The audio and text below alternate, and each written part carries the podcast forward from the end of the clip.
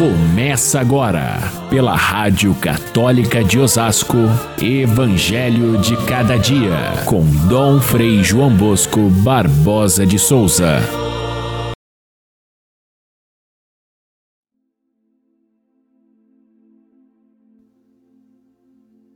Vós sabeis que os chefes das nações têm poder sobre elas e os grandes as oprimem. Entre vós não deverá ser assim. Quem quiser tornar-se grande, torne-se o vosso servidor. Quem quiser ser o primeiro, seja o vosso servo, pois o Filho do Homem não veio para ser servido, mas para servir.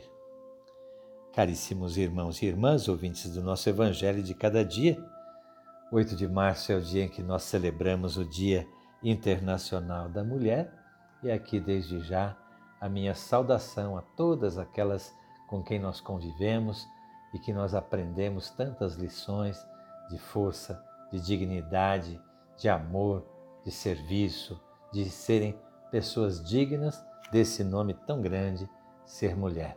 A todas, então, a nossa bênção, o nosso abraço.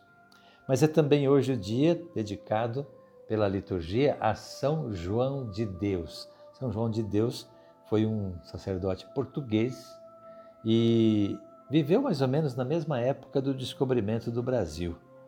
Mas ele começou como militar e depois se afastou desse trabalho e dedicou-se inteiramente aos enfermos. Dedicou-se aos mais esquecidos, numa época em que o serviço público com relação à saúde nem existia e que aqueles que não tinham recursos eram destinados a ficar jogados à margem da sociedade. A esses é que ele dedicou sua vida e, junto com outros irmãos, fundou a Ordem Hospitalar de São João de Deus, que existe até hoje, prestando um serviço primoroso a esses que são os mais sofredores a gente descobrir quais são as urgências do nosso tempo e encontrar propostas e respostas às necessidades desse tempo é que faz alguém ser grande e, fazendo-o com virtude e perfeição, tornar-se exemplo e intercessão para todos nós. São João de Deus, celebrado no dia de hoje. No Evangelho, nós temos o terceiro anúncio da paixão do Senhor. Pela terceira vez, ele repete, ele ensina aos discípulos, ele insiste como se estivesse martelando na mesma tecla. O filho do homem vai sofrer, vai enfrentar a cruz e vai ressuscitar. E pela terceira vez, a resposta dos discípulos é muito de, de, de incompreensão, de nem estar entendendo o significado dessas palavras de Jesus ou até de ter medo de se comprometer com essa questão de sofrimento. E a gente, nesse episódio de hoje, tem uma, uma, uma contradição imensa, porque a mãe de Tiago e João, os dois apóstolos tão chegados de Jesus, chega diante de Jesus junto com eles e pede simplesmente, descaradamente, que Jesus dedique aos seus filhinhos um lugar de honra e distinção quando o seu reino estiver instalado. Jesus tem pena. Jesus olha para eles e diz para os três: Olha, vocês não sabem o que estão pedindo. É, a gente sabe que a passagem escrita anteriormente por Marcos, que é mais original, não fala da mãe, mas simplesmente os dois discípulos é que apresentam esse pedido a Jesus e ele diz: Vocês não sabem o que estão pedindo não entenderam ainda qual é a proposta. Se vocês tivessem entendido o que significa a minha palavra de que nós vamos enfrentar o sofrimento, é, vocês não teriam feito esse pedido. Aqui no Evangelho de São Mateus, a gente vê que a, a personagem aí, a mãe que pede em nome dos filhos, é para atenuar um pouco esse pedido tão feio para aqueles apóstolos que eram tidos mais tarde, depois da ressurreição, como grandes heróis, pelo menos não passarem essa vergonha, esse, esse verdadeiro mico de pedir a Jesus uma coisa tão absurda. Mas Jesus, com paciência, aproveita a ocasião para ensinar algo de grandioso. E diz para eles que eles vão sofrer sim, eles vão beber o cálice que eles estão tão aflitos em, em, em beber, pensando ser um cálice prazeroso, um cálice inebriante. Não, é um cálice de sofrimento pelo qual ele vai passar. E que os apóstolos também passarão. Mas quanto a procurar os primeiros lugares, isso eles não deveriam se preocupar e deixar para o julgamento de Deus. De fato, os apóstolos pensavam ainda, como todo judeu, mas eh, eles, sendo próximos de Jesus, já deviam ter percebido e não perceberam que o reino de que Jesus falava não tinha nada, mas nada a ver com os reinos desse mundo. Os critérios são outros, a maneira de se comportar é outra, os princípios, os fundamentos são outros.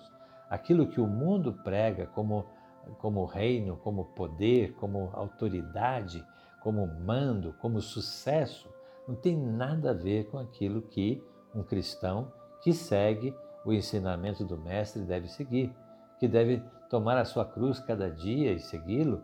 Essa é uma lição que os discípulos vão demorar para entender, vão entender somente depois da ressurreição, depois da vinda do Espírito Santo, e aí sim eles vão transmitir aos demais da forma como Jesus ensinou. E até hoje, para nós é difícil entender isso para nós até hoje permanece como uma grande tentação a, glória, o sucesso, o bem-estar, o conforto e não o serviço, a humildade, a oferta da vida, o sacrificar-se pelos irmãos. Bom, Jesus fala isso para os discípulos naquele momento e os outros ficam revoltados com o pedido da mãe do, do, do Tiago e do João revoltados porque eles, afinal de contas, estão juntos. Então fazer um pedido desse é imoral, é indecente.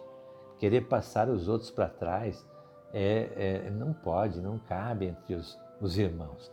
E, no entanto, é isso que acontece no nosso mundo de cada dia, até hoje, quando um passa a perna no outro no emprego para ganhar um salário melhor, quando até se, se mente, se é desonesto para desbancar alguém que tem sucesso quando a concorrência vira violência, vira deslealdade que vai além do indivíduo, a próprio grupo, a própria próprio país se torna é, com vontade de, de dominar outro país. Então Jesus fala com muito realismo. Ele diz: olha, nos reinos desse mundo, aqueles que governam, eles dominam, eles exploram, eles pisam o, o povo todo para engrandecer a si mesmos. Que retrato mais triste e mais verdadeiro dos poderes desse mundo. E, e dele desonestidade e, e, malas de dinheiro e joias para lá e para cá e, e, e títulos de, de poder e de mando que não representam mais do que simples orgulho humano, sem nenhuma grandeza humana, sem nenhum respeito àqueles que vivem à margem de todo o processo. Jesus não perde a ocasião para ensinar os discípulos que ser grande, ser, ter, ter um, uma função importante é, antes de mais nada, servir, abaixar-se, escolher o último lugar e não tenha dúvidas, porque o exemplo dele, Jesus Cristo, é mais do que claro. Ele cita o próprio exemplo dizendo: o Filho do Homem não veio para ser servido, mas para servir e dar a vida para todos. Essa, essa é a lição da cruz, essa é a lição da Eucaristia que nós recebemos a cada dia. Então, quando você vai receber essa, a, a Eucaristia, que é exatamente a morte e a ressurreição de Cristo, se você não entendeu essa lição básica, essa Eucaristia não lhe vai fazer efeito. Agora, se a gente busca, mesmo que a gente muitas vezes caia, mas que se a gente tem essa, essa convicção de buscar servir e não ser servido, ser aquele que serve a todos, ser o último, considerar a todos como mais importante do que eu, se eu descobrir essa lição como tantos descobriram, como São João de Deus, como São Francisco, como Madre Teresa, se nós descobrimos esta lição, podemos comungar com sentido. Fiquem todos com Deus. Até amanhã, se Deus quiser.